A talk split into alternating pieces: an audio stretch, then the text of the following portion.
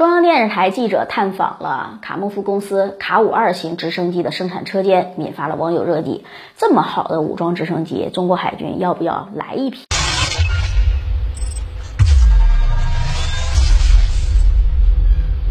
大家好，欢迎收看《猎鹰说开讲》，我是主讲人马岩。前天，中央电视台播出了央视记者探访位于俄罗斯远东地区阿尔谢尼耶夫市的。卡莫夫公司航空工厂的新闻，这也是俄罗斯空天军最先进的卡五二型武装直升机生产线第一次在中国人面前公开。同时呢，根据凤凰卫视等媒体的报道，中国海军已经与俄罗斯国防出口公司达成了一项协议，准备采购一批卡五二 K 型。武装直升机用于国产零七五型两栖攻击舰上。鉴于二零二零年和二零二一年俄罗斯军队论坛都传出了中俄两国达成了新的航空整机产品出口合同，二零二一年的军队二零二幺论坛，俄罗斯还特地提出和中方在海军作战装备上做成了一笔很大的生意。加上现在总台记者啊实地探访了卡五二工厂，该型武装直升机的海军型是否真的？加入中国海军是否会登上零七五型两栖攻击舰，成为标配的武装直升机，自然也是大家最关心的问题了。那么，中国海军采购卡五二型武装直升机的新闻，到底是空穴来风呢，还是确有其事呢？这种卡莫夫集团研发的武装直升机是否符合中国海军的需求呢？从装备需求上来看啊，我们不得不说，其实中国海军。是有采购武装直升机需求的，毕竟横向对比美国海军的黄蜂和美国级两攻的装载模式，在 ESG 上搭载混成航空营，采取均衡装载模式的情况下，一般会装载一个分队，大概是六到八架 AH-1Z 型武装直升机的。如果本舰侧重于潜进纵深。遮断或者是反坦克任务，那么两攻上搭载武装直升机的数量还会更多。相应的呢，中国海军装备的零七五型两栖攻击舰也自然而然的存在搭载武装直升机的需求。这些武装直升机主要是承担的任务，除了为登陆部队提供近距离的密集空中支援、潜进纵深战场遮断与反坦克任务，还需要为敌后实施垂直登陆的空中突击部队实施伴随护航。同时呢。由于中国海军两栖攻击舰在预设战区遂行的战役战术任务的特殊性，从陆基机场起飞的武装直升机啊啊还是有需要的，其任务的效率相比从边波换乘区域直接起飞的武装直升机是有相当大的不足的。因此呢，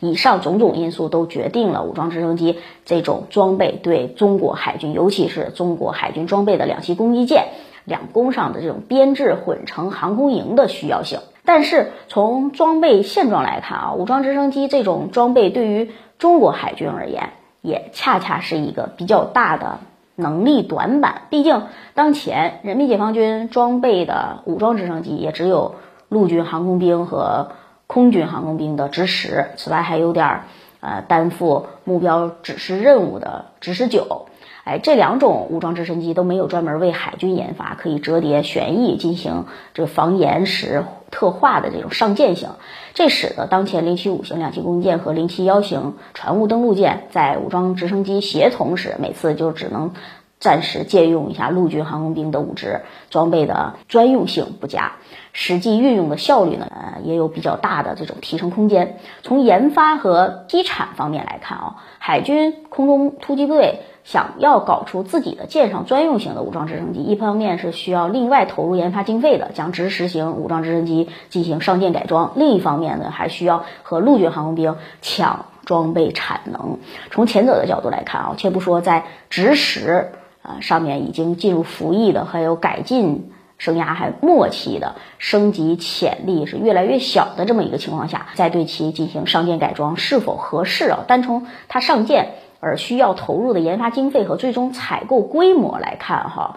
再回头研发直使海军型就不是个性价比多高的选项。而从后者的角度看呢，伴随着陆军航空兵在军改后的一些大规模的编制扩张，呃，空突旅的规模正在迅速的上升，对直十这种武装直升机的需求也是同样处于水涨船高的一个状态。海军航空兵想和陆军航空兵去抢武装直升机的产能，你说到底能弄得多少啊？是否能跟得上海军这种空突部队的需要，其实也是个未知数。因此，从中国海军的角度来说，目前海军航空兵的两栖空中突击部队对舰用型的武装直升机是有非常大的需求的。而且，国产的直十型武装直升机，无论是从当前的技术状态，还是从未来的技术发展来看，哈，都未必能够满足海军的需求。因此，说中国海军试图通过其他的方式。来获取适合的舰艇使用的这种武装直升机，以确保自己的两栖攻击舰与舰上的两栖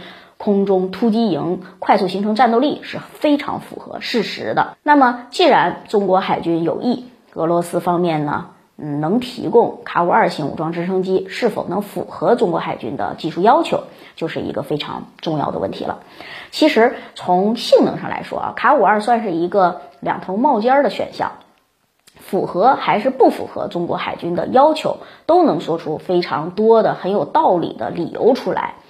那说卡五二武装直升机在性能上符合中国海军两栖空突部队的需求啊，它的优势呢算是比较明显的。一个就是载弹量相当大，卡五二型武装直升机的极限载弹量在三吨以上，甚至有说法说可以达到四吨，在使用。满载构型的时候，可以携带两枚二七三型空对空导弹，十二枚九 M 幺二零 M 反坦克导弹和两个二连装、二十连装的 C 八型火箭弹巢。其挂载能力几乎是相当于两架国产直十型武装直升机的，而俄罗斯海军甚至还为卡五二 K 舰载型整合了 X 三五 U 天王星反舰导弹。凭借它安装的这个弩雷达，哈，卡五二 K 还可以直接攻击两百公里以外的水面舰艇目标，可谓是性能简单粗暴，堪称俄制主战装备火力丧心病狂的典型代表。二呢是。极其适合上舰运作，毕竟从卡五二型直升机的技术构型来看啊，它使用了比较特殊的共轴反桨双旋翼构型。这种构型由于取消了直升机尾部的桨叶，可以有效的缩短机身长度，降低机身投影面积，更便于上舰运作。比如卡五二型直升机的机身长度只有十五点九米，相对应的呢，A 十六四 D 型武装直升机的机长长度是接近十八米的，米二八呢是在旋翼展开的情况下，长度也有十七米多。当然了，由于共轴反桨双旋翼的特点，卡五二型直升机的高度是比较高的，是这三种直升机中高最高的一种。但考虑到在两栖攻击舰上运作时啊，对直升机的高度要求没有在驱逐舰上运作的那么苛刻，因而呢，卡五二的高度问题还是嗯有有效兼顾的。而说卡五二不符合中国海军需要的呢，同样可以说出两个理由来。第一个呢，就是问题恰恰还是共轴反桨双旋翼系统。在空气动力学角度，这两个旋翼是有相互干扰的可能性的，尤其是上升向右急转这一动作的时候，两个旋翼就有可能打架，要担心真的搅在一起一打就完了。这让卡五二呃这种直升机在实施战场机动的时候，其实是有一定限制条件的，比如在飞控系统上是有边界范围的，在多少速度范围内是不允许实施上升急转机动的，在武装直升机。承担这种潜进纵深战场遮断，还有近距离空中支援任务的时候，武装直升机和对面地面部队交火，距离很近，面临敌火，这种威胁是极其复杂的，几乎是有遭到来自四面八方攻击的可能性。在这种情况下，飞行员就很难时刻保持清醒，随时提醒自己不能做什么什么什么机动啊！这无疑是将大大的增加卡五二型直升机在战场环境下的。这种运用的危险性。